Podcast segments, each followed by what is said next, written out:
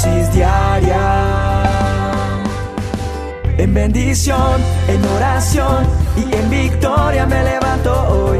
Con reflexión, meditación, con la palabra del Señor. Con William Arana. Hola, hola a todos.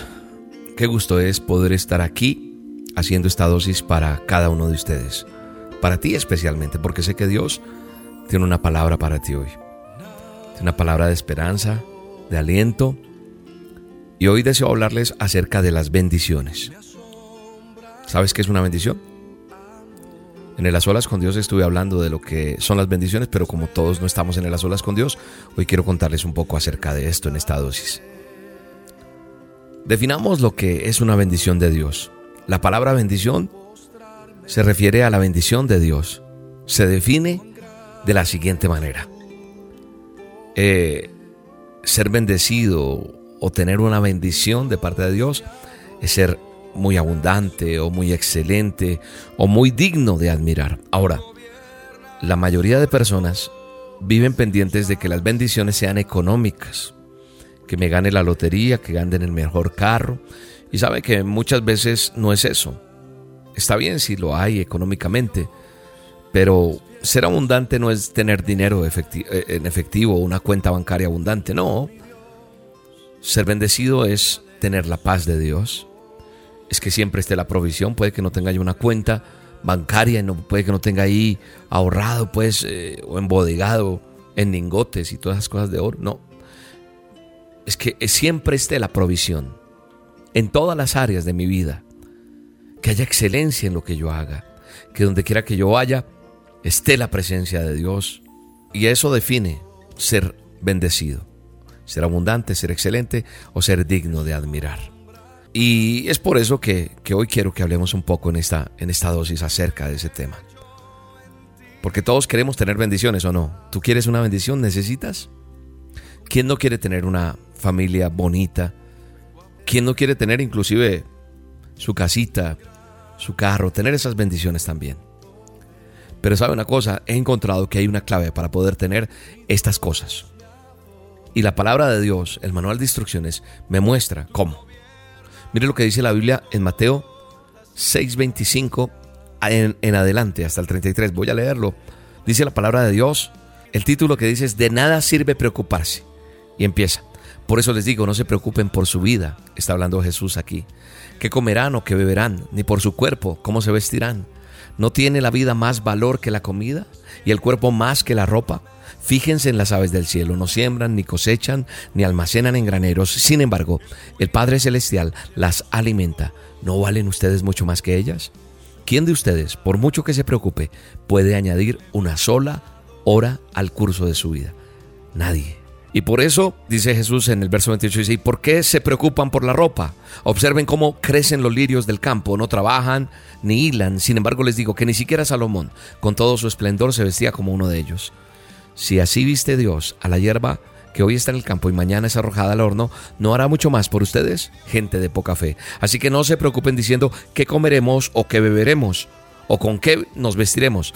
Los paganos andan tras todas estas cosas, pero el Padre Celestial sabe que ustedes las necesitan. Más bien busquen primeramente el reino de Dios y su justicia y todas las cosas les serán añadidas. Qué tremendo, aquí está la respuesta, aquí está la clave. Nos está diciendo en esta parte de las escrituras la clave, porque Dios está haciendo énfasis en que si nosotros tenemos vida, podemos lograr conquistar lo que queramos, porque la vida Él nos la ha dado y vale mucho más que el alimento, que vale más que el vestir. Pero es que muchas veces tenemos vidas tan agitadas, vivimos pensando en que queremos esto, lo otro, vivimos enfocados en obtener tantas cosas materiales y se nos olvida pensar en nuestro Creador.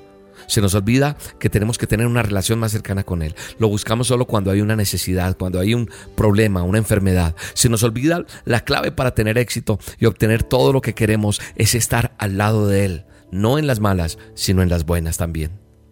Es ir por el camino que Él quiere que tú y yo vayamos. Es compartir más con Él. Es tener tiempos a solas con Dios. Es conocerlo cada día más.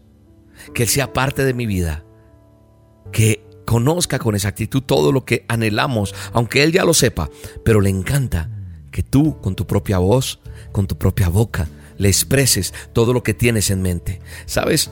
A Él le encanta saber que tú como hijo o hija de Él confías en Él. A Él le encanta saber que tú lo incluyes en tu vida, en tu agenda. Y por supuesto que le va a encantar que en vez de vivir afanado o afanada por las cosas, te acerques más a Él, te entregues más a Él, que le busques con un corazón sincero, con un corazón humilde. La verdadera felicidad no está en las cosas materiales, ¿sabes? La verdadera felicidad está en Cristo Jesús, está en disfrutar de las cosas que Él ha creado para mí o para ti. Dios te está diciendo ante todo que lo busquemos a Él, porque Él debe ser el centro de mi vida. Si lo tenemos a Él, lo tenemos todo. Padre, gracias por esta dosis. Bendecimos este tiempo. Que entendamos lo que dice tu palabra. Que entendamos que no debemos preocuparnos sino por buscar tu presencia. Que tú darás por añadidura. Gracias Señor porque me amas. Dile gracias. Esta dosis hoy la voy a compartir a alguien en el nombre de Jesús. Amén y amén. Te bendigo.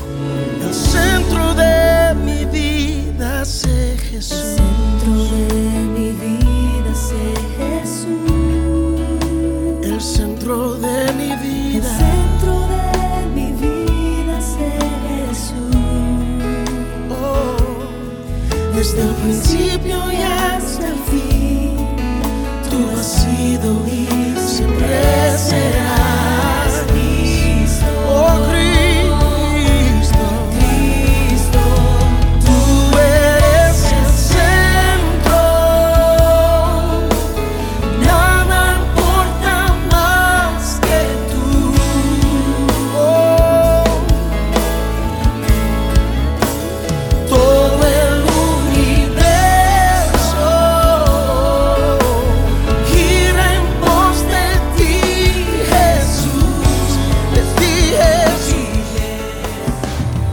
La dosis diaria con William Arana, tu alimento para el alma.